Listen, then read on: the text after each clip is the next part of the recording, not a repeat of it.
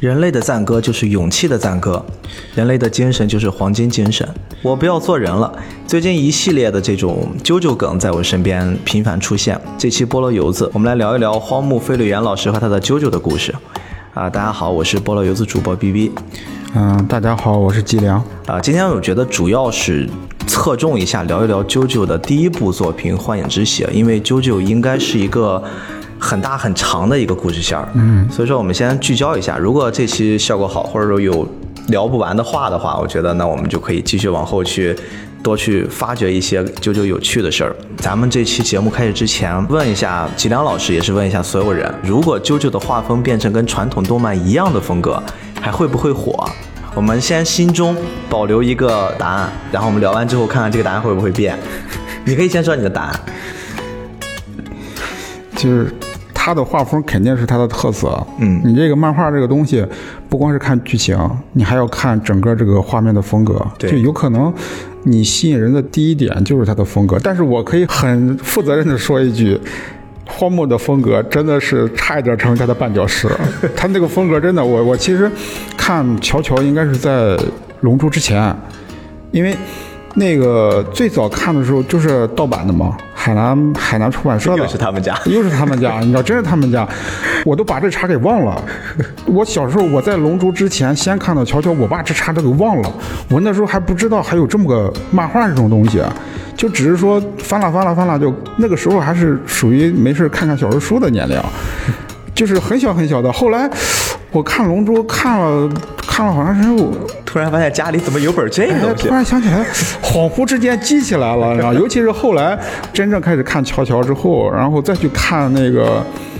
看到哪一期的时候，我突然想起来，我这个地方好像看过。其实是第二部了，嗯，第二部他们那个乔瑟夫·乔斯达那部，他妈算是海上那个小小岛上，主要你是因为他妈漂亮啊！我靠，练那个波纹气功，他们爬那个墙的时候，我突然想起来，哎，这个地方我看过，然后想不断的在脑子里边翻 翻翻记忆，你知道吗？一页一页的翻，突然想起来，你知道，刚开始的时候，海南那个那个那个印刷质量，你想想就行了，就整个糊成一片。我看两张之后看不下去了，真看不下去了。再加上那个画风，再加上那个画风，我让我就放弃了，不行，没法看，这画画工太烂了，真的画工太烂了。真的到后来很多漫画都看的差不多了，然后看着哎，还有这么一摞这玩意儿在这儿，我我是没事看看，你知道吗？看着看着看了一两本儿才看进去，然后看进去就不可自拔了。所以你对刚才那个问题，你现在的一个回答是什么？反正。肯定会大打折扣，如果没有他那个画面风格的话。嗯，之前拍过一部真人电影，就是他那个《东方仗助》那一部。然后你看完之后吧，他有那点那点味儿，但是你知道我看完之后，我心里就一下子就萌生一个观念：乔乔的东西拍真人电影是不合适的。真人电影里面也有那些什么九九力啊，然后那些夸张的解说，他他其实做不出来的，你知道吧？他根本没法做。你知道他那个他那些乔乔力什么的。我我说句自己的感受啊，我觉得荒木在那吹牛，他要研究乔乔力是因为他妈的他体型画不好，你知道吗？哎，我推荐你上一下我们 B 站的 UP 主们看一看，B 站 UP 主们真的就做出了各种奇怪的动作。在我看到的漫画家里面，有很多人体造型能力特别好的，就比如说沙村就是其中一个，他的美术功底是很扎实的，就是他不管从哪个角度取景去画人体。哎呀，你像一部黑白漫画，你看到他画的女人的身体的时候，你能感受到皮肤的弹性，还有他各种体型，就是这太诡异了吧？看漫画能看到皮肤的弹性，真的能感受到他那种皮肤，就是他黑白漫画，你能感受到那种肌肤。这个这个这个不要延伸了，但是但是确实是，就是就画工而言，他那个荒木，我觉得他功底刚开始的时候其实不是特别的稳固。但是他找到了一个很好的表达方式，就是从那个好像是意大利的那些雕塑吧，然后学到了一种自我的表达语言。其实我觉得很多漫画，嗯，有很大的价值，就是这个漫画家他就自身的能力，他找到了自己的表达方式。因为我为什么喜欢漫画，就是漫画它可以表达各种各样的风格，画面风格，就每个人画出来东西它都不一样，它有特点。所以这也是吸引人的一部分。而且你想想，咱再回到刚才那个说那个实拍电影，你说到这个乔乔丽，为什么我认为？嗯，乔乔不适合拍成真人电影。你想一想吧，他要真拍成真人电影，他是不是每走一步他都得摆个 pose，而且每个 pose 都是拧巴的？你说这还能看吗？根本不能看。好，我大概知道你的答案了。其实我的答案，我目前为止，我觉得如果没有这个画风的话，嗯，应该好不了。你太确定了？什么样的一个人能做出这样的一系列的漫画？最可怕、最可怕的一点就是，当我发现荒木老师的出生年月的时候，我真的吓了一大跳。他是一九六零年生人，也就是说，他到现在为止已经六十一岁了。我不知道大家对于六十一岁这个数字是什么概念，但是我印象中六十一岁应该是一个花甲老人的这种概念。当然，现在我觉得已经不一样了。我们现在看到六十岁应该算是中年偏上一点点的这种年龄，但是。毕竟六十岁的一个人生的阅历和。我觉得整个身体机能来说的话，我完全想不到荒木老师现在可以保持这种创作的欲望和他的那个可怕的颜值。我在看到荒木近期的照片的时候，我都吓坏了。嗯，究极生命体。对，就是这个究极生命体，我一直以为是形容的是他的诡异的风格，但是我没想到是形容这个人。而且网上有一个图片，你有没有看过？他们找了可能从人类诞生之前找到就是荒木老师那种脸型，我估计跨越了几个世纪，全是荒木的那张脸。我看过那个照片，是他是从他刚出道二十来岁的时候开始出道那个啊，一个对比图是吗？对比图一直到他 五五十多快六十那个对比图基本上没什么变化，你知道吗？哇，这个就很可怕。嗯，他他他可能不是人，不是人类。荒木老师的家里，他其实不是独生子，他有两个双胞胎妹妹。他小时候呢，经常被两个双胞胎妹妹欺负，比如说被他们抢零食啊。有时候会抢自己喜欢的电视，哎，也是因为这样子，而且又是长子，家里面的大人就说你必须要去，啊，学会隐忍，受到委屈的时候回到屋子里面自己把自己关着看漫画，这个可能就是开启了他整个漫画人生的一个起源。荒木他们的那个年龄就是一九七零到八零左右，大量的西方的。文化会对日本本土的文化进行一些冲击，大概就是接触了这些艺术表达形式。他甚至当时那个年代开始尝试吃西餐，开始尝试听摇滚。自己采访说很喜欢史泰龙啊、施瓦辛格的电影，这样的一个童年的人生。嗯，少年的经历真的会对一个人的成长起到很重要的影响作用。那回到荒木老师本身来说，他从小就接触这种西方的文化。所以说他的一些作品的风格会跟同时期的一些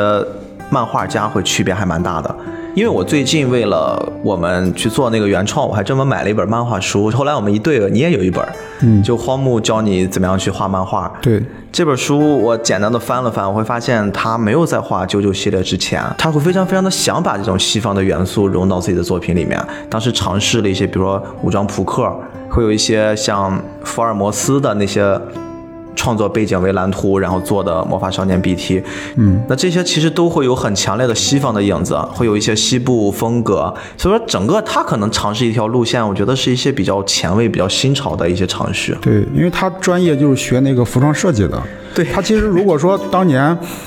呃，如果说他画那个短片没有被编辑部认可的话，很有可能转行去做服装设计。哎，我听说他后期跟迪奥还是一个很大的潮流品牌，很多潮流品牌然后做做联合，嗯，而且他的整个对服装的一些设计、一些把控，真的不亚于那些大牌的服装设计师。对，所以说九九里面的那些服装，那些我们看似很诡异的风格，是不是我就可以理解是像我们看不懂？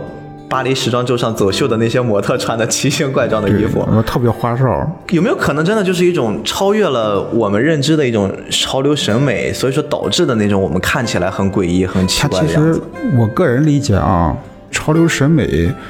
它永远不是跟风的，它是非常非常个人化的。我相信花木他设计那些服装，他真的就是认为这样好看，或者说就是他是这么一个心态，他可以把海画成粉红色的。他可以把沙滩画成绿的，而且我觉得像潮流时装这种东西，尤其是走 T 台那种时装，它其实不是真的让人大街上穿的，它打造的是一个概念，就是这种概念，就是视觉视觉冲击，就是我冲破惯有的视觉，然后去打造一个新的概念，这种概念肯定是个人化的，然后被大众慢慢的接受。你就像乔乔这种漫画，就像荒木画风这个事儿，我觉得他的画风真的是很个人化的一种东西，但是它的剧情很好看，包括它各方面的塑造，悄悄力什么东西的，慢慢被大家接受，就是因为你慢慢的看多了，看多了之后，它就原理上，我说句可能不一定靠谱的观念，它就可能跟那个电视上之前说那个今年过节不收礼一样，就是洗脑洗脑，它也不能说完全洗脑，就是你这个东西我看的看的时间长了，慢慢它就适应了。因为我们之前经常说嘛，民族的东西就是世界的东西，我个人化的东西不用担心完全的被大众否定。我我也不知道我说的合不合理啊，反正就是这么就是这么考虑的。因为你个人创作这个东西，它就是表达，它真的它不考虑太多。真正的你像那些匠人，就手艺人。他没有那个思维，说我去考虑市场怎么样，我去考虑这个什么这些观众受众什么东西。他要考虑这些的话，其实因为我自己也是个创作者，我考虑那些东西的话，一定程度会影响创作。对他会，你就会感觉自己的精神残了，嗯，他没有那么纯粹了。哎，所以我们回到刚才，按照模特 T 台走秀，特别他又是做服装设计这个专业出身的话，你说有没有可能我们说的九九力是？为了能衬托出那些服装最华丽的一些状态，他那个九九力其实跟跟那个时装设计师画的那些设计稿是很像的。我相信他，嗯，肯定受自己的专业影响。他在画这些东西的时候，嗯，而且我突然想到一个点，这可能跟荒木本身的性格也有关系。这哥们儿可能有点闷骚。他画这东西的时候，一方面就是他这个闷骚，他这个性格选择这种专业，这种专业在反哺他用到漫画上面，就变成他个人风格了。包括我从他写的那本书上，他会很强调一个点：最早期的时候做武装扑克的时候，他会说会很在意给编辑部投稿的时候的第一张图和刚开始的时候第一个故事。就最先吸引人的那个东西，他会特别在意。当时他的思考逻辑是说，一个编辑每天会收到大量的投稿，怎么样能让他们一下子吸引到我的这个作品里面？他就会用前面的那个图来吸引你。我不知道你有没有记得有一个很经典的一个图，一个人在一个椅子上，那个椅子要即将倒的一个瞬间，满天都是扑克。嗯，我有印象，有这样的一幅图，他用这幅图上来，包括在那本书里面也会强调，这是我想尽办法来吸引当时收到这个投稿的编剧看到的一个画面。嗯，也跟他所处的那个时期有关系，正好是日本漫画界神作井喷的那个年代。那包括《龙珠》啊、《悠悠白书》啊、《北斗神拳》，很多很多我们现在封为神作的那些漫画，他正好处在那个时代，他怎么样能让？自己在这些大神面前脱颖而出，他肯定要想一些办法。所以说，画风也好，啾啾力也好，包括他那些很奇奇怪怪的又显得很中二的台词也好，可能都是想办法能让别人先注意到自己。所以我们从荒木老师的这个个人经历上，其实能揣摩到一点，后续他完成啾啾这部现在也算是一个神作了。像我们开头引的那些。我不要做人了，这句话我现在是经常在各大奇奇怪怪的平台上看到。你让你说到这句话的时候，让我想起了另外一句很有名的台词。嗯，你已经死了。就是我相信他可能在设计的东西的时候，因为他给那个袁哲夫做过助手嘛。啊，袁哲夫他原来是给袁哲夫做过助手，他跟袁哲夫好像还是北斗神拳。呃，北斗是北斗神拳。剑次郎的有名很有名的台词，我相信他可能在。当助手的那段时间，他也吸收了很多袁哲夫的那个叙事的那种感觉，或者说创造人物的一些特点，他吸收了。而且他这个画风跟那个袁哲夫那时候也很像。对我发现日本的整个漫画的这个行业里面，很多大神都是在另一个大神的那个时代当助手，然后慢慢的去吸取他的一些经验或者一些创作风格，就是像是漫画里面有传承，也有传承。其实你看，在整个九九系列里面，他也很强调一个观点，就是传承。嗯，很少有一部漫画，即使是一个长篇连载，或者说按照这种系列来更新的话，他会。频繁的更换主角儿，这个是一个很罕见的现象。我刚开始看《乔乔冒险奇遇》的时候，真的看到第五本的时候，发现主角死了，这对于我来说冲击特别特别大。第五本大概就是我们现在说的第一部的结尾。第一部，第一部的结尾，因为我当时一口气买了十多本。我一看，哎，第五本主角怎么死了？然后在我幼小的心灵里就产生了不小的冲击，而且是死的很透的那种，就是直接官宣你死了。他很突然，对他很突然，你就一下子就懵了。所以从那开始，你刚看上感觉来了。然后你像小时候我看漫画，我们很容易就是培养对主角的感觉、对感情。包括你记不记得孙悟空当时准备把主角交给孙悟饭的时候，被很多人反对，他又回到了孙悟空。在创作过程中换主角其实是一个大忌。嗯，原来在我不知道的时候，孙悟空差点 game over。对，就是当时是准备把龙珠的接力棒交给孙悟饭嘛，但是粉丝们就强烈的反对才回来。那你看，啾啾本身就是一个从风格上就是一个跟大众很很偏离的这样的一个作品，然后它的主角又是一个频繁的更换，它当然会有精神的传承，但是就是观众会好不容易建立一起对这个人物的喜好，作者用很简单的方式、简单粗暴的方式直接给你扼杀掉，然后接着下一个故事就会给你来了一个新的主角，虽然他还是叫啾啾。第二代吗？所以我后来在看到第六本的时候，看到第二部的时候，嗯，看到翻到前边两页儿就就释然了释然了，然后我开始没办法重新开始培养感情，书都已经买了，你知道吗？还得往下看。但是确实，说实话，他的他越往后越好看。从第二部到第三部，基本上在我的感觉里面，第三部是他的一个高潮。嗯因为就像那个宫崎骏做做动画电影一样，宫崎骏的高潮应该是在，我觉得是《幽灵公主》。《幽灵公主》之后，那个《千与千寻》是更成熟了。这个荒木也是，我觉得他最大的精气神儿都在第三部里面。嗯嗯，说一步一步往下看，就是慢慢的，呃，又跟上了啊、就是很庆幸第二部的时候，结尾的时候主人公还活着，你知道？二乔好像是活得最久的吧？好，而且第二部对二乔是活得最久的，然后第二部啊，第二部回头再说。但说实话，第二部结尾的时候，真的让我看的特别的亢奋。嗯，那我们回到第一部《幻影之血》啊，他的第一部，荒木的手艺还很稚嫩，但是已经慢慢开始建立雏形了。但是相比于之后的作品而言，它第一部的内容结构还是相对比较简单的。嗯，就是一个英国的绅士，对然后为了家族的家族荣誉，荣誉还有其实它里边，它这个乔纳森设定的比较伟光正，他不光是他是在刻意强调的家族，但是他这个家族背景所隐含的那种文化体系，它是捍卫正义的一个一个一套精神。就这样的一个小绅士遇到了一个一生之敌，嗯然后两个人相爱相杀，从争夺家庭的遗产开始，然后一直到他们各自走向了，我觉得是完全相反的两条路。嗯，其实这个故事，你现在单纯来分析的话，《幻影之血》的故事很简单，而且它的篇幅也不长，漫画是五本儿，动画是不是十几集啊？我忘了。就结束了。就它的整个这个篇幅是在整个九九系列里面是最短的，嗯，而且当时他在准备刊登九九这个系列的时候，第一季是强行被。呃，编辑社给叫停了，说你必须尽快结束。最有意思的一点是，刚才我们说到的大乔死的那个场景，嗯，其实是在编辑跟他说你要该收官了，你不能再继续画的时候，他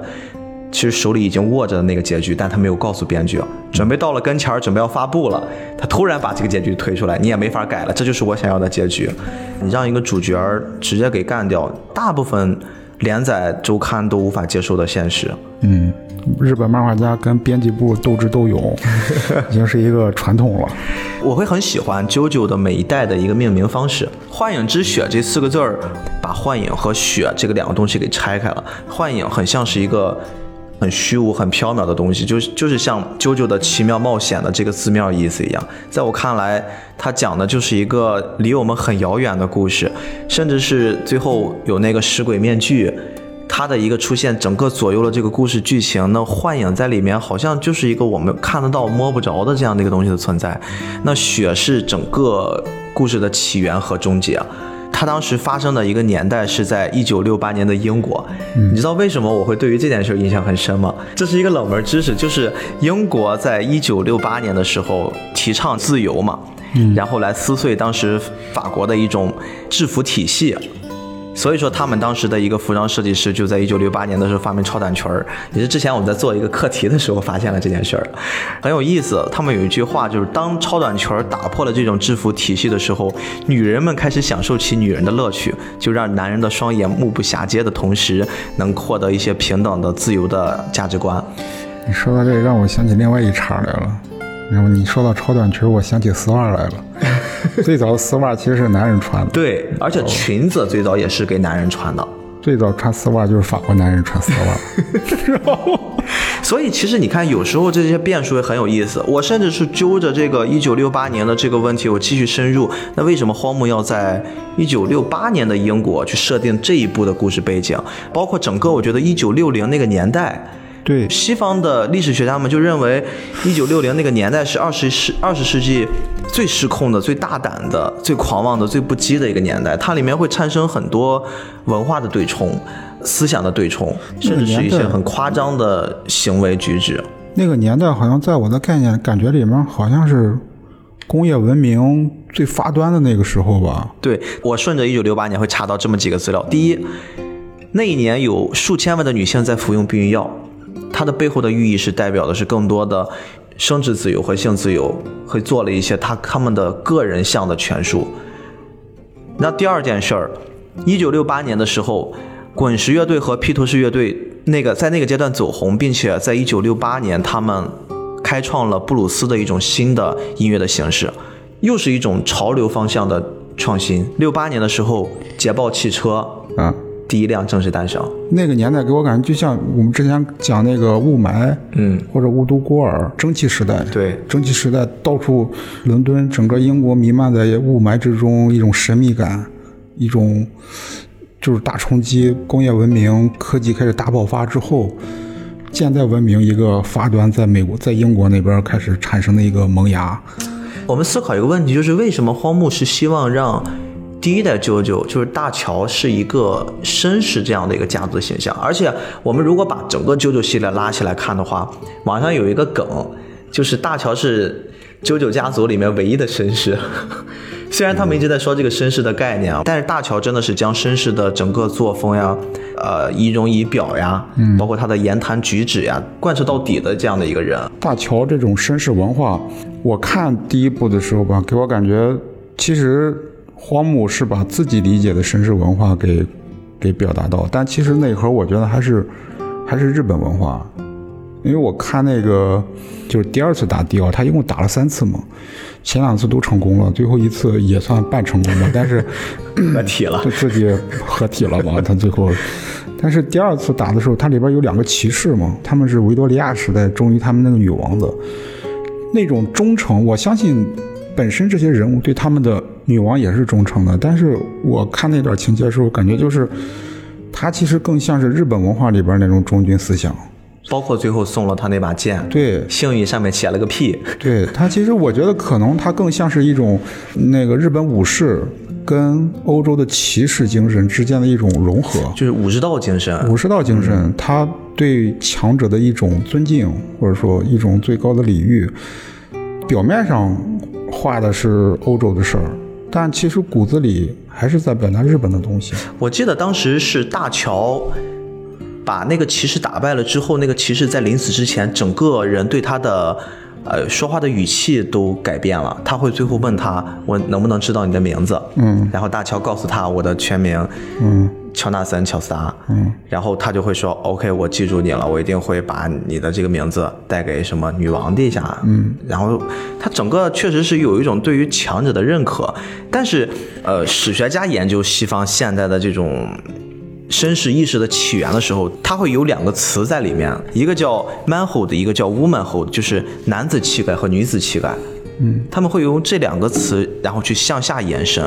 首先，这两个词我们会发现。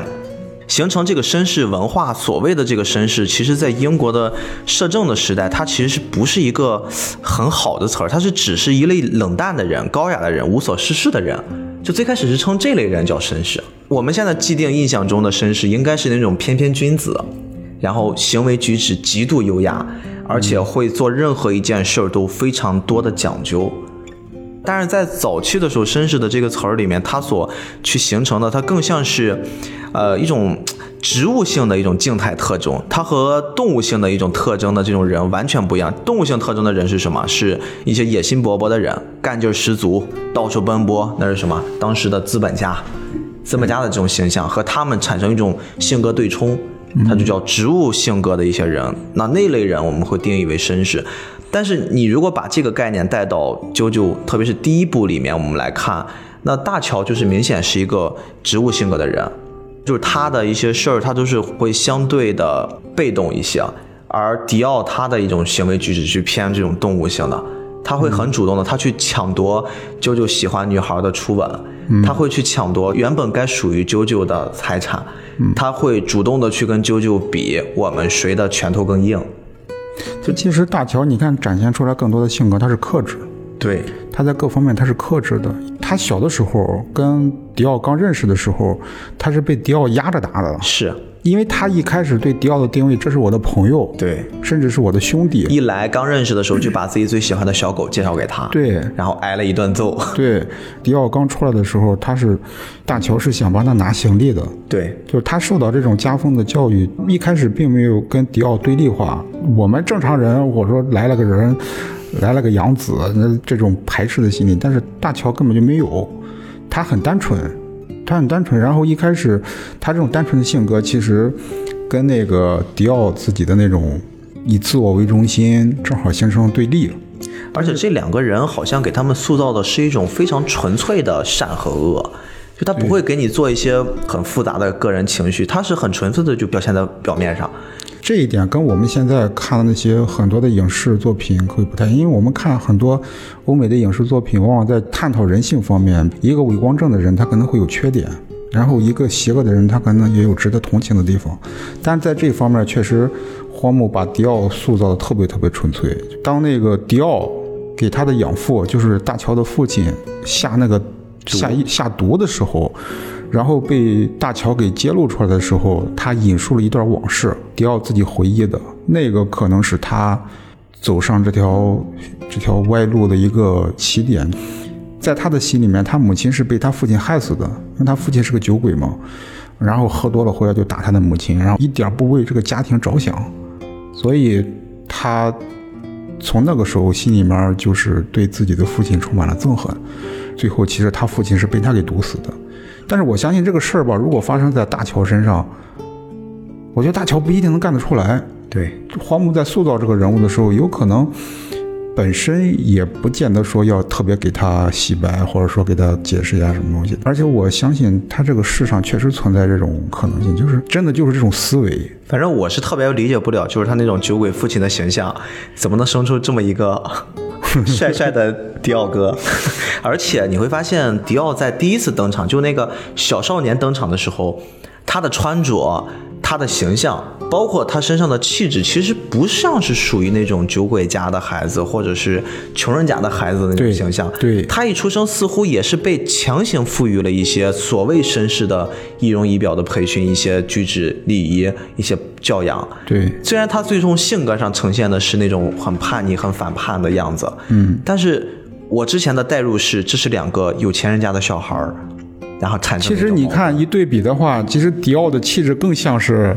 绅士家养出来的孩子，养尊处优，然后性格又有啊一些怪异。对，你看大乔小时候更像是那个酒鬼培养出来的孩子，一身脏兮兮的，然后跟狗玩的没黑没白的，整天出去横冲直撞的。就这个点会很有意思。所以说，我们再回到之前说的这个绅士文化，整个绅士文化诞生的背景，它可能是在于人们整体的一个生活达到一个高度之后，我们更多人开始思考，我怎么样能让这个人更完整，让我们的精神内核会享受一些不一样的洗礼，然后会逐渐有了绅士。大乔其实当时所处的环境，不是说所有人都天下太平，所有人都过的生活非常的富足，他们也会有那些流浪者，包括大乔后面去取药的时候会经历的那个街道，那个街道上一样会有恶霸，会有弱肉强食的时代。嗯，那在这个时代下，就是整个阶级反差会非常大，会让人很快就带入到哇，这样的一个很不一样的主人公，他会发生什么样的故事，会吸引一种好奇心。那这个点，我是想的是，可能跟除了画风之外，除了那些九九力中二台词之外，又一个很大的吸引人的一个设定，就是它整个背景上的一个设定。嗯第一部我最喜欢的一个背景就是他们第二次打那个迪奥那一段，就是那个是在晚上的那一场吗？晚上那一场，他们去到那个风骑士镇，我我也不知道是这种感觉是怎么产生，就我对那种他是他的背景是在伦敦，但是嗯，营造的那种就是吸血鬼，他们是食鬼面造成的，但他们其实更像是跟吸血鬼对，很像，对，遇到太阳会死亡，怕太阳，然后会喜欢吸食人血。对，吸血鬼，然后再加上那种城堡，对。动物的城堡，而且是那种晚上，对，主人公很孤胆英雄，然后去挑战强大的邪恶和黑暗。我其实挺迷恋那种感觉的，这个背景设定还是挺讨巧的，我觉得。嗯九九第一部的一个设定里面，荒木老师用了一个非常有意思的点，就是他引出了一个抗衡的标准。当你的敌方势力是有这种特殊能力，就是我们说的食鬼面具，把人遇到血之后把人给呃转变成吸血鬼这样的一个形态之外，那我们我们大乔这边也给他赋予一种能力，波纹的这个能力。嗯，那其实波纹这个能力。我在第一遍看的时候，我感觉它是包含一些中国的文化和中国的元素在里面。你看它所有的波纹所延伸出来的那些攻击手段，像不像是中国武学里面的叶问叶师傅的那种用的全部是寸劲儿、巧劲儿？他这种完全就是中国武侠小说里边那种内功，包括我记得，呃，大乔的师傅齐贝林，嗯他当时所学的最开始接触的波纹气功，好像也是一个很像是中式一个修仙的这样的一个地方，跟那个老师学的。他这个波纹气功塑造吧，杂糅了很多东西。其实它的内核是中国的，因为它靠呼吸嘛。对，靠呼吸他。靠呼吸来运功，包括靠呼吸来攻击。这个你看金庸写那武侠小说里面，嗯，你像那个郭靖在山崖上刚开始练气功的时候，他就是靠呼吸，对，先就是靠练呼吸，调整呼吸。对靠呼吸来积攒内力，这是修炼内力的一种方法。而且这个东西，据我所知是真实存在的。你看，中国在传统文化里面，为什么会有人说写书法这种修身养性的，包括做国画这些东西，它会对人会容易长寿？除了你可以让心沉淀下来，我们会调整一种平衡之外，其实写书法是要提气的。嗯，就是整个我在写这个字的时候，我是要先把这个气给调到一定要合适的程度，然后再开始落笔。就中国的文化里面有很多是跟呼吸直接相关的元素。我觉得我们古代的文化啊很神秘。我前两天看了一个视频，是一个台湾的教授，他那个名字不太好念，好像是台湾大学的那个原来是校长，他专门研究一个什么东西，研究气场。气场，对他研究气场，因为我们现在都知道，我们的物理学已经没有什么新的发展了，好像就是一直在原地踏步一样。他研究那个气场是怎么回事儿，好像是跟我们古代的一些文化他给连起来了。他这种气场有点像那个电磁场，或者说像力场，他找到了一个另外一种力，就是我们现在有四种力嘛，他把气场理解为第五种力。他做了一个实验，他他找到了一个媒介，这个媒介是水晶，透过水晶可以检测这种气场。我我现在一下想不起来它是发动的媒介是什么，它就透过水晶，好像通过一种装置，它在水晶前面再放上一个我们现实世界的东西，通过这个气场透出来另外一个世界的那个形象。啊，啊，他比如说，比如说用到了我们的牵挂，他用牵挂的时候，他通过水晶这个媒介，把它透射到能透射出来是一个旋转的一个状态，就是就是这样的东西，就是这东西不是什么折射，不是折射，它这个实验是包含了很多很多实验，包括他用那种我们今天讲就是说像气功了那时候，其实这个东西我觉得现在就是还是古往听之，你先看看，因为它太悬了。跟他一块儿研究这个东西吧，有一个学生还是他的一个搭档的，就是已经回到农村去了。他回到农村去干什么？他去做实验，因为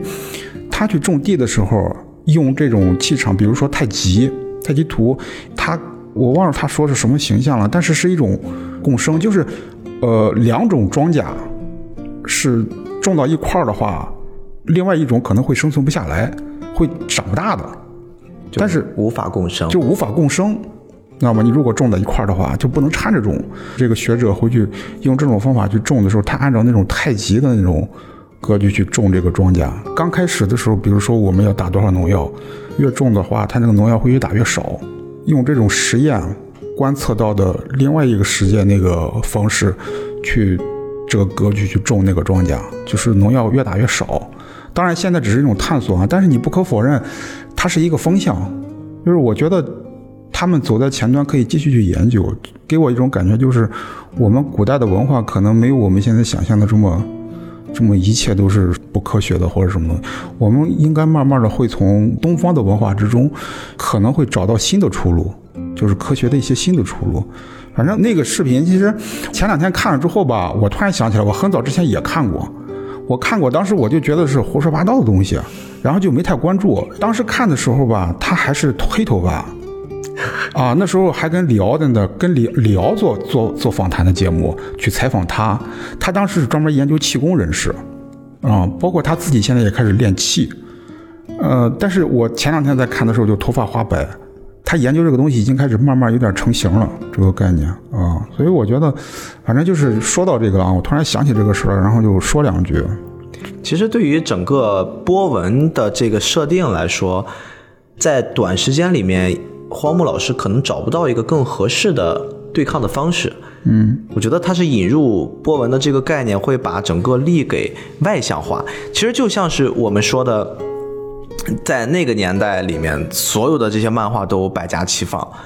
那你会看到龙珠啊、北斗神拳呀，他们都是崇尚那种拳拳到肉的。嗯，大乔整个的一个人物设置也是非常魁梧的一个形象。你想，如果那样的一个设定，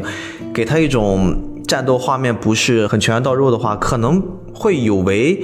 那个时代的一个审美，或者对于热血番的一个理解。嗯，当时波纹在加在整个肌肉的一个拳拳碰撞之下，我觉得是一加一大于二的一种状态。到现在会有印象很深，他当时设置波纹整个打在迪奥身上的时候，穿过了迪奥的身体，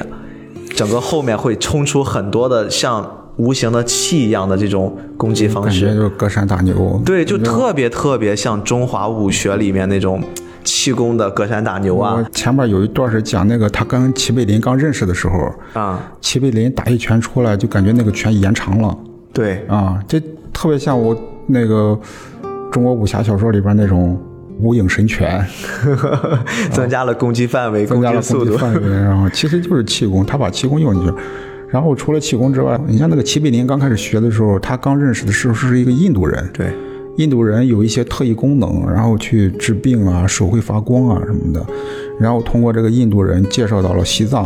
啊，这中国的西藏，西藏真是一个神奇的国土，在在全世界范围内都是一个很神秘的一个。而且我发现西方人对于西藏都有一种朝圣的心态，他们来到中国都是希望去西藏走一走。对。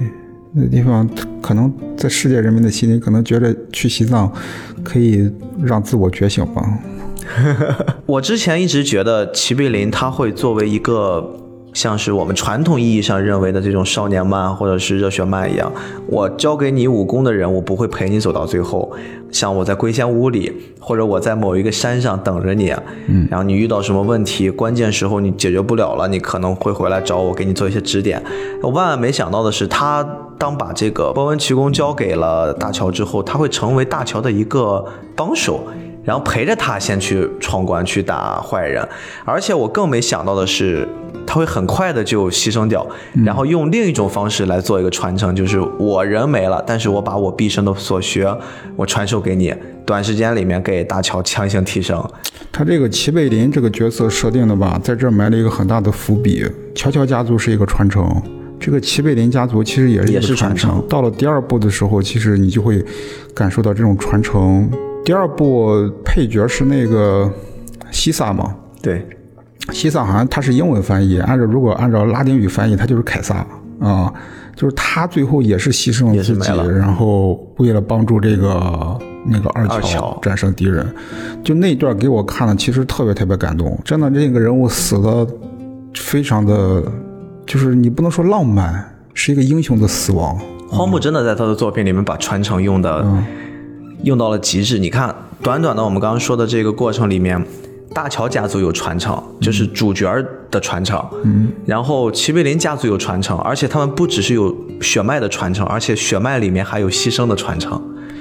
齐贝林和大乔之间还是有传承，武功的传承。他这种传承有一个内核，就是荣誉，真的是荣誉。你不管是乔乔家族也好，他说是黄金精神嘛，黄金精神一个重要内核就是生命的一种荣誉感。你刚才说到这个黄金精神，我其实也一直想去聊一聊这件事儿。黄金精神好像在每一部里面，它所传达的那种点是不一样的。第一部，你认为黄金精神指的是什么？是荣誉吗？嗯，可以先这么理解吧，因为可能聊着聊着，我可能又会有新的想法。我大概看了三部半的那个九九，我没有看完，但是整个这几部给我的一个感官就是，黄金精神好像是一种在绝望下透露出来的生的可能。整个这个乔乔所有的主题吧，就一个，在逆境之中没有任何帮助的情况下。人类爆发出潜能来战胜敌人。对我同意你这个观点。你这个，但是你要知道，这种价值观，它其实并不能够完全的感动我们，而是它本身的这种目标，就是你看乔乔也好，二乔也好，他们要战胜的敌人，都是首先是强大，另外一个最重要的是他邪恶。其实我刚才说这个更像是一种手段，他是为了达到目的的手段，他的目的其实是为了光明。就这种光明，其实是在我们内心能够产生共鸣的。他好像所有塑造的这些对手，他已经强大到无法跟他匹敌。就是我在其他的漫画里面，我的敌人也可以变得非常强大，但是同时我会塑造我的主人公也会同时成长，同时变强大。嗯，但是乔乔经常会把他的主角设立在一个。我必须以命搏命，或者我必须要去以死为最终代价获得胜利的这样的一个前提，这也有可能是荒木一直会觉得一个主角不会走到最后，他的每个主角是可以死的，但是他死的时候必须要贯彻黄金精神，或者说死得其所的这样一种状态。对，荒木其实这一点营造的还是挺巧妙的，而且你发现没有，荒木对于死亡的描述也很有意思，他不会让死亡的整个氛围。去渲染的过于悲情，跟他们日本文化是有关系的。他们把死亡理解为一种，这不就之前咱们说嘛，樱花与刀吗？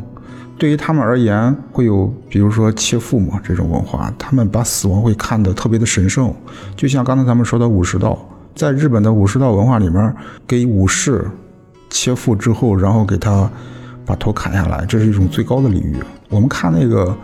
最后的武士的时候，就是美国人拍那个，那个美国人。被日本人打败之后，看到这一幕的时候都快崩溃了。整个乔乔他会把自己的某一个时间下的情绪放大，你发现没？就是比如说我乔乔在我贯彻我们家族的荣誉的时候，我在贯彻我要把绅士的行为发扬光大的时候，他用一种呐喊的方式，嗯。而且画面上在呈现这种呐喊方式的时候，这也是我认为荒木老师在画这套漫画很有特点的一点，就是他会用一些那叫拟声词嘛，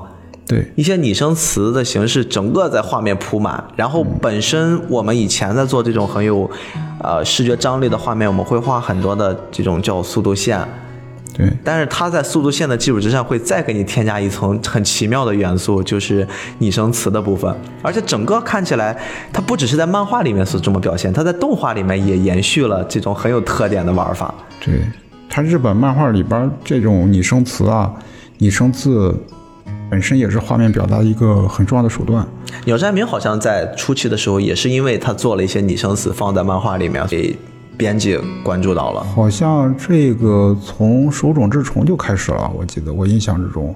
但是手冢治虫那时候做的拟声字还没有那么大的篇幅，它更多的还是一种配合辅助。这些人他们更多都是放在漫画的层面去做，但是很少有把它动画化了之后继续去沿用那些拟声词。因为我操，乔乔的荒木这个乔乔如果没有这拟声字的话，他可能会大大失色，因为可能。那个画的时候，他就把拟声字也作为一个表现的主体对对对，它是一个元素了，它就是画面的一个元素放到里面了。而且除了拟声词之外，乔乔有一个更有特点的东西，这个是我跟很多人的观点会产生分歧的，就是他的解说。嗯，我在最开始看乔乔系列的时候，说实话，我对于这种解说是有一些不屑的，因为整个从影视编剧的层面来说，很多时候你在讲述一个故事，你的编剧能力。达不到一个很有水准的程度，你会引入一些话外音，引入一些 OS，嗯，然后去做一些画面的补充。但是荒木在初期看的时候，我认为也是更偏那个，就是他觉得这个画面。以他的功力无法画出那么多他想呈现的那些点，他必须要加入一个角色，这个角色去作为他的一个代表，然后去讲出很多很多我不能在这场战斗全角来表现清楚的事儿。嗯，但是到了后面，我不知道是我接受了这种设定了，还是说他所发现这个解说可能会包含更深的意思，就是除了他所想直接表达那些元素之外，整个战斗的时候一些第三者的解说会让。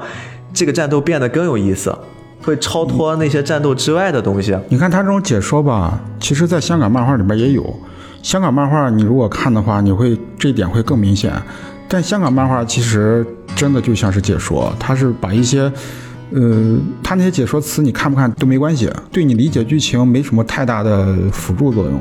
但是你看那个黄木在用这种。话外音去解说的时候，它其实不像是一种解说，它的解说的感觉跟那个拟声字的感觉有点像，它是把情绪给宣扬出来的一种手段。对，它的解说词你仔细去体味的话，它那个语调会非常的庄严。第一部我还没什么感觉，尤其是第二部的时候，就是西萨死的那个时候，好像有一段解说，我具体我忘了，就是这种感觉很模糊。包括那个，我又想起那个井上雄彦画那个浪客行的时候。他也用到了这种手法，他用很少用这种手法，但是在宫本武藏，哎，跟那个一下想不起来那个道场那个道场的长子打斗的时候，那个他也用到旁白式的这种解说词，他描写那个人的死亡用了两一个词叫凋零，就是当你用到这个词的时候，突然感觉那一刻非常的神圣。其实富坚义博在画猎人的时候，特别蚂蚁篇，他会有通篇的解说。啊，而且那个解说他更像是在给你做一个转场的铺垫，就是我在这场战斗和下场战斗之间，我必须要有这么一个人作为一个旁观者来帮你捋清故事的发展。但是荒木老师的解说不是这样，荒木老师一开始会给我一种中二的感觉。比如说，还真有点。我现在从这个窗户，一会儿大乔会飞出来。其实我完全可以直接一个飞出窗户的画面。成熟的中二。他他会直接通过一个人的口中，如果不出意外的话，他一会儿一定会从窗户飞出来吧。然后他可能是用他用这种方式制造悬念，而且会很像我觉得那种无厘头的感觉也会在里面，就会让你感觉这个地方。如果那个年代有弹幕的话，他应该是已经猜到我可以用这种方式跟弹幕互动。你知道你现在聊到这儿吧？你说他这个解说词的时候吧，我都联想出他那个乔乔力来了。你知道吗？他这种他这种解说词更像是文字化的乔乔力，很搭，跟他的那个形象非常搭。我甚至觉得他的这个解说有一种过度解说的成分。我们都能知道杀死这个人会很悲伤，但是在他的解说里面，他一定会说，如果这个时候他痛苦流涕，他的内心世界一定是这样想的。我操，你记得真清楚，就是。会有非常非常多的这种，我们明明看得懂，但是我会给你放上解说之后，你甭管真不真，但是我会给你呈现另一种感觉。你会发现他确实是把它给给庄严化了，你看到没有？他的解说非常的就是高大上，然后我理解的是中二，我认为是高级中二，高级中二，刚才不就高大上。每次看他解说的时候，我比较喜欢开着弹幕看。我开着弹幕看的时候，我会观察大家对于解说的一个热情度会非常的高涨。很多人甚至会在猜测，跟历代乔乔一起旅行的这些人，他们在某一场战斗里面，谁会成为这场战斗的主要解说？因为每个人的解说风格还略有不同。你比如说，在我们今天聊的这部《幻影之血》里面，呃，齐贝林的解说和。他的那个小弟，那个史史贝特好像是还是史比特的，他那个名字我也记不清，应该是第二卷的时候，那个大乔去追查他父亲毒品来源的时候，伦敦一条像贫民巷那种地方找到了一个混混但这哥们儿。真是遇到贵人了，跟着乔乔之后，跟着乔乔家族越越做越大。对，然后他后来也是一个职业解说。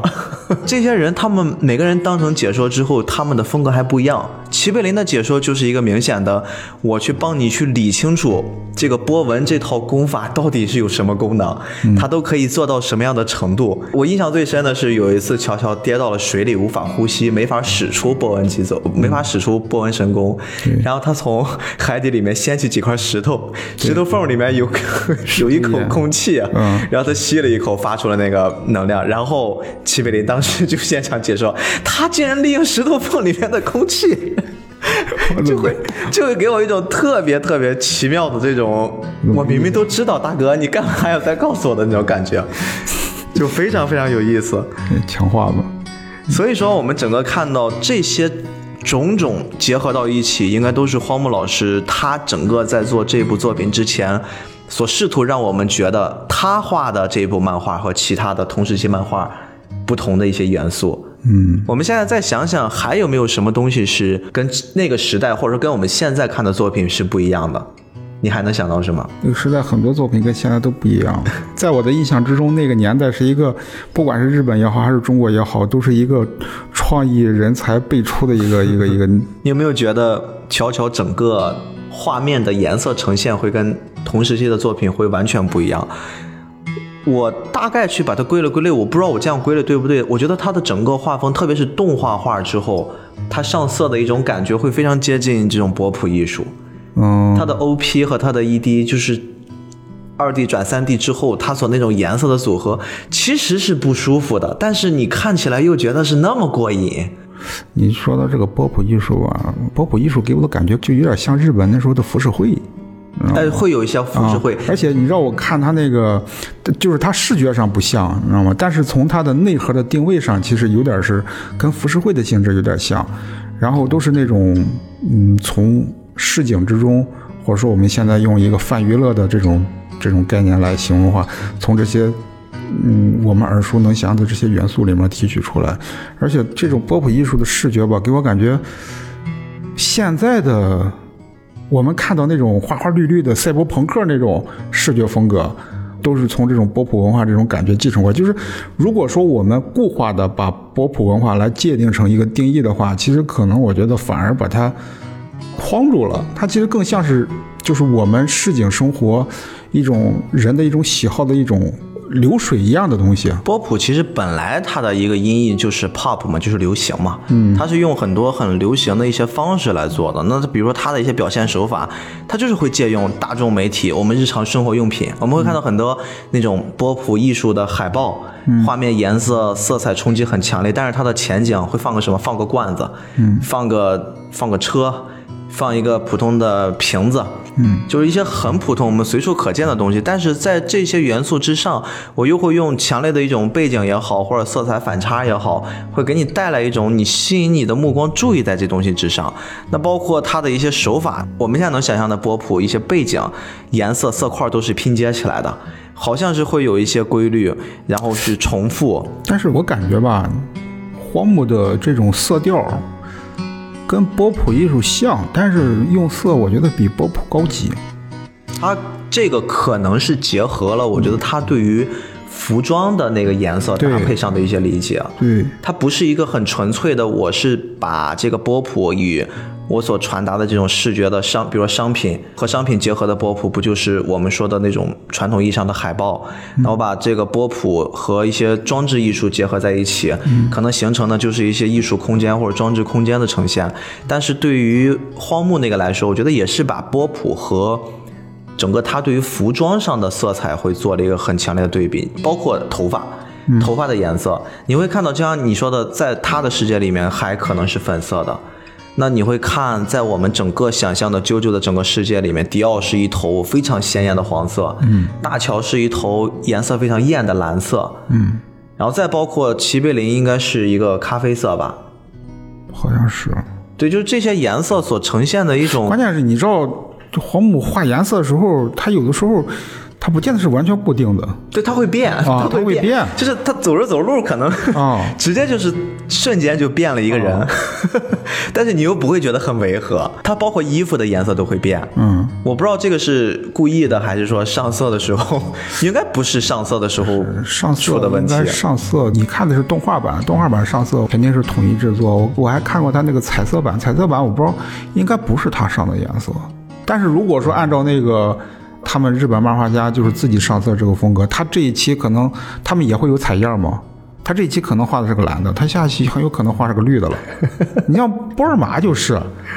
波尔玛的头发一会儿是紫的，一会儿是还有个什么什么颜色的我忘了，蓝的嘛，特南克斯的颜色，头发颜色一直是个谜啊所以很多人都怀疑他到底会不会一出生就现在是超蓝。现在一出一出玩具的时候，往往出两款嘛，出一个 出一个原色版，再出一个异色版。所以就整个这个呈现，我觉得也是一个非常非常有意思的一个点。我觉得他会经过两个时间的考虑，第一个时间是他可能会在迪奥的头被，就是他自己断下来，嗯的那个阶段，然后当时大乔结婚了，和妻子踏上了那个浪漫的之旅。我觉得可能在那儿。应该是一个比较好的，就是如果少年漫的话，那应该是一个比较好的结尾的地方。他完全可以把自己的头，就是我的这个人物还是保留，然后呢，我可以去往啾啾的下一代子孙上，或者去做这种延续。我完全可以不去害大乔，我让大乔正常的有一种生命的传承。但是顺着这个思路，他会继续没有给大乔留一个体面的，也算是体面的一生，只不过他没有活下来。开篇和他的过程非常的美，不管是他的战斗，他的整个对于这种黄金精神的传承都是非常的美。但是到了最后，他会有一种残缺的这种像诗一样的结尾。你看他这个结尾啊，你现在想想他这个结尾啊，你知道让我想起那个蝙蝠侠跟小丑来了，你知道吗？诺兰拍了三部曲嘛，第二部有一个最后结尾的时候有一个镜头就是我要我我死我要死，你知道吗？然后从楼上跳，结果蝙蝠侠一伸手把他给瞪住了。然后你还记不记得当时小丑说了句啥？他说的是，就是小丑知道他自己死不了，他知道蝙蝠侠一定会救他，因为如果他死了，代表蝙蝠侠输了。我现在每当想起这个画面的时候，就感觉特别搞笑，你知道吗？就能你能想象，蝙蝠侠那时候心里就在想 no，你知道吗？就一个字，你知道吗？no，或者说这种黄金精神啊，这种人性的光辉，让我想起来另外一个概念，就是我们准备在创作的时候，创作我们自己的作品的时候，打算用到的一个种精神，就是以善胜恶。你还记得我咱咱们有聊创作的时候，我提到过这个概念。我之前听到这个词的时候，听到这个概念的时候，我明白它什么意思，但是我始终不能理解它应该怎么去操作。就是我们经常会理解的是以暴制暴，对吧？如果说我碰到一个坏人或者碰到一个坏事儿，嗯、我们往往就是用恶人的方法去对付恶人，或者说我们很容易跟着用不好的方法去对付不好的事情。但其实我是通过今年的疫情，才彻底的点通了这个道理，应该怎么去做这个事情。你看，这个疫情本身它是一个恶的事情，对于我们所有人而言都是毫不质疑，它是一个恶的事情。但是我们的政府用了一个很正的手段、很善的手段去对付它，而不是说我随波逐流，我随他去吧，或者说像现在那些其他国家那种那种处理，他是用一个很积极、很正的手段去对付你。会看见，不管是蝙蝠侠也好，或者说就是像大乔也好，大乔面对迪奥的时候，蝙蝠侠在面对小丑的时候，他的对手是恶的，但是这种恶并没有把蝙蝠侠，或者说也迪奥并没有把那个大乔给改变。大乔其实，你看他从刚开始的时候，他把迪奥当成伙伴，但是被迪奥各种攻击之后，尤其是他的成长在哪，就是迪奥把他的狗害死之后，其实你看他两个的关系就扭转了。再往后的时候，就是大乔比那个迪奥在竞争的时候，每次都是压着迪奥打。那不管是打架也好，或者说体育比赛也好，还是说斗志也好，他其实都超过迪奥。迪奥一度在戴上石鬼面之前，他很受挫败感，对。他最后也是被逼的戴上石鬼面，因为他发现，其实某种程度上他是一个从底层上来的人，他一直希望通过自己的努力，通过自己的智慧去战胜这种所谓的贵族的对这种在社会眼里边很高贵的这种存在，他这个出发点其实是没有问题的，你知道吗？就是贵族或者说精英这种，在我个人的概念里边是一个要打问号的东西，因为在我的概念里边是平的、平民的、平等的。但是你会发现，迪奥他用了一个最后当他无法战胜的时候，他用了一个很卑鄙的手段，他把石鬼面带上，也就是说，石鬼面在那一刻它变成一个外挂系统啊，他戴上这个石鬼面之后，然后用这种超自然的力量来达到自己的目的。但是整个大乔在跟他斗的过程之中，他的那种荣誉感、内心的那种光明，他始终没有被迪奥给污染。他在临死的那一刻，他是抱着那个他的头抱着那个迪奥的头死的嘛。在那一刻，迪奥承认自己输了，他真的无计可施时候，看着那个大乔的时候，发现大乔已经死了。而且当时大乔死的时候，眼里是有光的。对，在大乔的心里面，某种程度上，他不认同那个迪奥的所作所为。如果迪奥不是做了这么恶贯满盈的事情的话，我相信大乔可能根本不会攻击他。哎，你觉得为什么大乔在临死的时候，他会跟迪奥说：“我觉得我们是一体的。”就他说出这句话，你觉得是什么意思？他是已经预感到他们不会死，还是说他是想起了他们曾经一起共同竞争、共同生活的那些状态？其实，如果说仅从人物而言，我相信他说这个我们是一体的，在他心里面始终把迪奥当成伙伴。大乔的心里面他没有黑暗，你发现这个人，对，他是光明的。最终，其实迪奥也是被被大乔给征服了。只是说大乔最后最后死了嘛？但是你看，迪奥原来是很看不上大乔的。虽然他出身底层，但是他那种骄傲和那种自负，跟贝吉塔真的有的一拼。也就是说，如果是在刚开始的时候，他绝对不屑于跟大乔合体。但他当最后接受了这个大乔，真正在大乔面前认输之后，他跟大乔合体了。而且你想想，他到了越往后的时候，到了第四部。第三、第四到第五部的时候，其实出来了一个大乔的儿子嘛，不是大乔，那个迪奥的儿子，迪奥迪奥儿儿子出来了。你发现迪奥的儿子也慢慢就改变了。我相信迪奥迪奥这个儿子，纯粹从血统上来讲，应该根本根本就根本就不是迪奥的，应该算是乔乔家族的大乔家族的，你知道吗？哎，而且你这么算的话，迪奥的这个儿子应该是二乔的父亲辈儿的。评级的呀，啊，对吧？啊，他这个辈分好高呀，这个。就是你你你看他那个他这个性格，你看再到迪奥的儿子的时候，他这个性格就不是纯粹的恶了。对，他虽然说追求的是黑社会老大，他要当黑社会教父，但是他用的手段其实跟跟乔乔家族是一样的。我的目标虽然是当黑社会教父，但是他是道义有道。你会发现整个这个血统。迪奥的血都已经被乔乔家族给洗干净了，给洗干净了，知道吗？哎，大乔的最后的那一个镜头，我认为是整个乔乔第一部里面应该是经典的画面之一了。对，周围全是火海，然后他一个人眼睛里面有光，但是慢慢的闭上，然后怀里紧紧的就抱着迪奥。他们那个时候的一种状态，我觉得可能比起爱情来说的话，他们是属于是亦敌亦友吧那种关系。对。而且迪奥其实真正在当时最开始戴上食鬼面具，说我不要做人的那一刻，我觉得他那句话是说给大乔听的。很多人解读是他说给自己，或者说只当成一个梗，我不做人了，我要跟过去自己说再见。我认为他其实更多的像是在跟大乔说再见。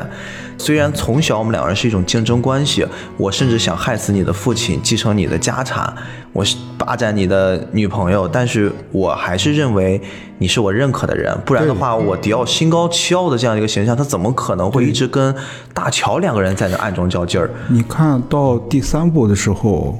迪奥还是最终 BOSS，嗯，但是迪奥那种气质就变了，你会发现，你看第一部的时候，迪奥也是个野心家，他会为了自己的目标不择手段。第三部也是，他没有改变，但是第一部展现的状态更像是一个粗鄙的流氓，他不管自己伪装的多么高雅，他骨子里那些，比如说他去强吻那个那个大乔的女朋友这种手段，其实非常卑劣。根本达不到任何实质上的意义，但是他会用这种非常狠的这种方法去处理。但是你看放到第三部的时候，并不是说第三部迪奥就变好了啊，但是迪奥某种程度上来讲，他变得更高级了，他的手段用的更高贵的邪恶。迪奥在第一部里面给了我一个印象非常深的台词，就是当时他被火烧的很严重，就跟大乔第一次决斗的时候，嗯。被打得很惨，后来他们就来到那个村子嘛，然后就两人第一次决斗。真有印象。齐柏林说你说了一句话，是你到底吸了多少血来治疗你的伤痕？然后当时的迪奥竟然回了一句让我都爆炸了的回复，他说：“难道你自己记得你吃过多少片面包吗？”哇！我当时看到这个台词一出来，我整个人都我觉得这个纯粹的邪恶已经刻进他的骨子里了。就这个人，可能那个食鬼面具戴上之后，他会放大一些情感，但是他完全把迪奥的那种邪恶的部分。和致坏的那个部分给无限放大，他不觉得他吸食人的生命那件事儿是对和错之分他都不觉得，他觉得这就是一个像吃饭一样简单的行为而已。嗯，彻底的恶。对，这真是一种非常彻底的恶。所以说，用这种非常彻底的恶来映衬大乔那种非常彻底的善。大乔当时一心想做的事儿就是，OK，你有了今天都是我的家族给你造成的，包括那个面具是我母亲当时留下来的，存在那儿的，这一切的故事的开端都是由我因我而起，那我就要对这件事负责到底。我觉得大乔那个阶段他所想的就是这种很纯粹的，我自己来搞定。大乔完全可以当时放任迪奥不管的，嗯，如果一个正常人的一个思维来说的话，我不管你，我现在依然可以享受我的荣华富贵啊，我还是可以去做我的绅士。但是大乔从小到大的性格不允许他这么做，所以那句话真的对我的印象特别深。这就是黄金精神，我觉得他用这种极恶的方式映衬出大乔极善的这种方式。黄金精神就是在我面对极恶的时候，我即使。三番两次的，我被你整得很惨，我还是不放弃。你说大乔去找这个迪奥干架这个事儿，我突然想到一个点啊，他有没有可能在他心里面，就是真的是把迪奥当兄弟？对，就是我这个兄弟走邪了，对我有责任去纠正对对对对对，是这个逻辑。所以他们并不是那种很纯粹的，就他们小时候阶段，我们直接看到那种纯竞争关系。嗯，我认为大乔一定把他当兄弟，甚至两个人有一段时间父亲卧床的那个阶段，他们两个人其实是有一种兄弟情在里面的。你看，其实你看迪奥肯定是假情假意的啊，对。但是大乔是真，哎，我甚至觉得迪奥不一定是百分百的假情假意。我觉得，甚至如果在那一刻我是迪奥的话，我也跟他背负着一样的，我想让我的家族、我的血脉有这种复兴。我一直想去搞掉你的乔家，但是我会享受那一刻的安宁，我会享受那一刻我们一家人在一起，我的兄弟在边上，我的父亲在床前。戴上尸鬼面具之前，在说出那句经典的“我不想做人了”。那句话之前，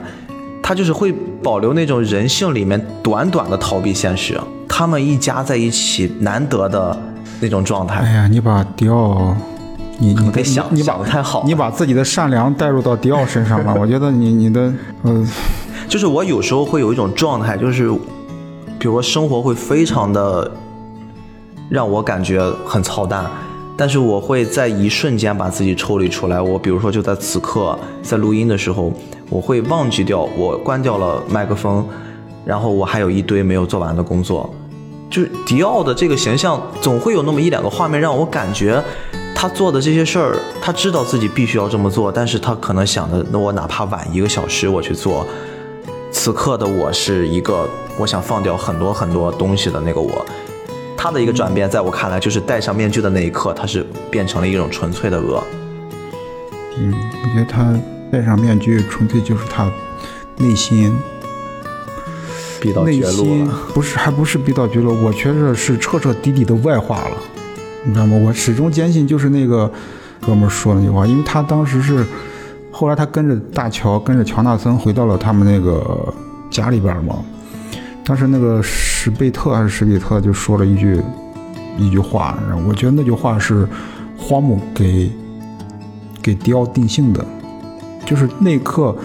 迪奥是真怂了，他他说 走投无路我要不是因为我有这样的家庭，或者说不是因为我妈妈什么早死，或者说被我父亲害死什么这一堆话，我不会走到这种这个地步，你知道吗？求求你放过我吧，你知道吗？那一刻大乔真的有可能松动了。但是史比特绝对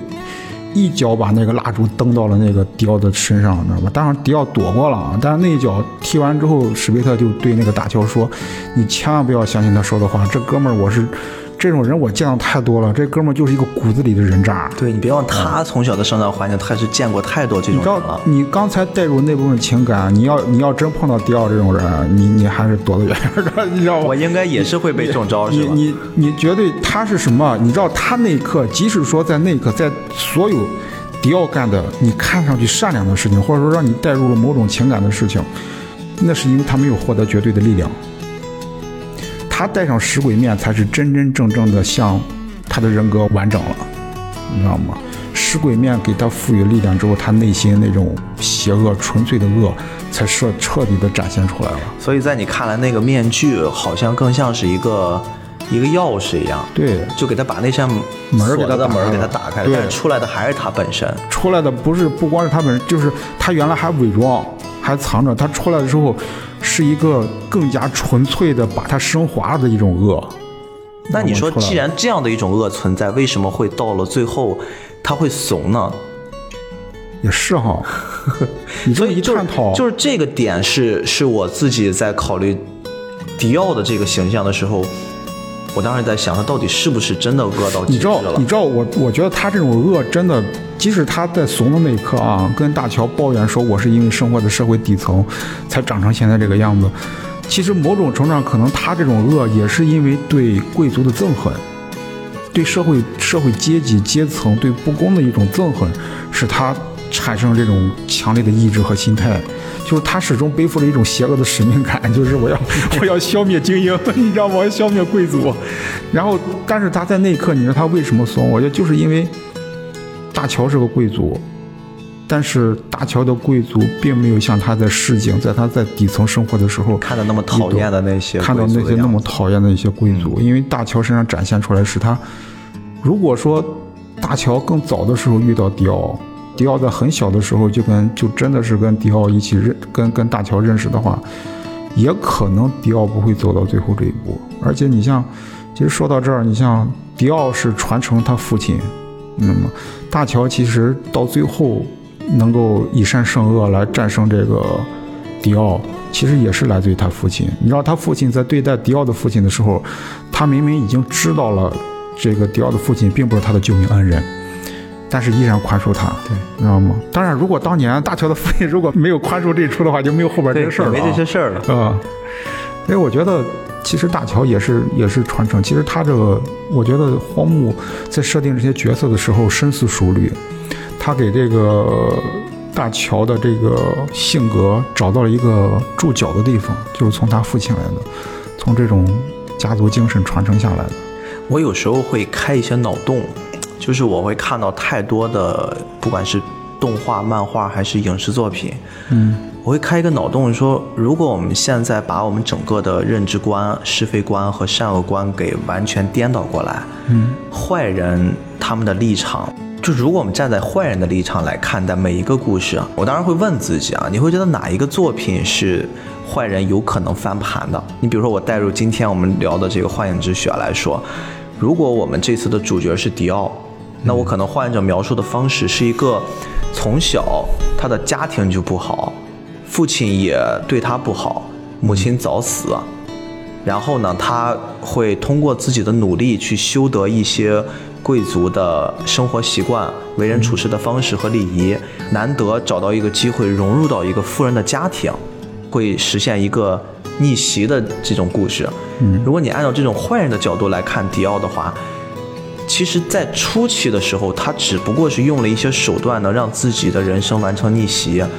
当然，我觉得这个这个善恶观和对错观，我们先不谈啊，就是只是说按照这个故事线来走。你一直捋，一直捋，一直捋这件事儿，他好像只有是在到了戴上面具的那一刻，嗯他会发现他面临着一个强大的敌人，他是通过自己的努力实在是无法战胜了，他才开始选择咱们说的外挂也好，咱们说的那些我放弃了人性，放弃了什么尊严那些也好，这不就很像是我们看的那种爽文或者修仙小说里面正派的或者那个男主人公的那种经历嘛？嗯所以说，我会基于这个思考，我会觉得很多故事如果用反派的视角来给它重新拟一条故事线，好像你会察觉到不同的人设，它背后有另一层人物的人性的一些点。当然，这些人性的点是善是恶，这个是要基于不同的故事的背景之下。迪奥的这个人，我们说，如果他在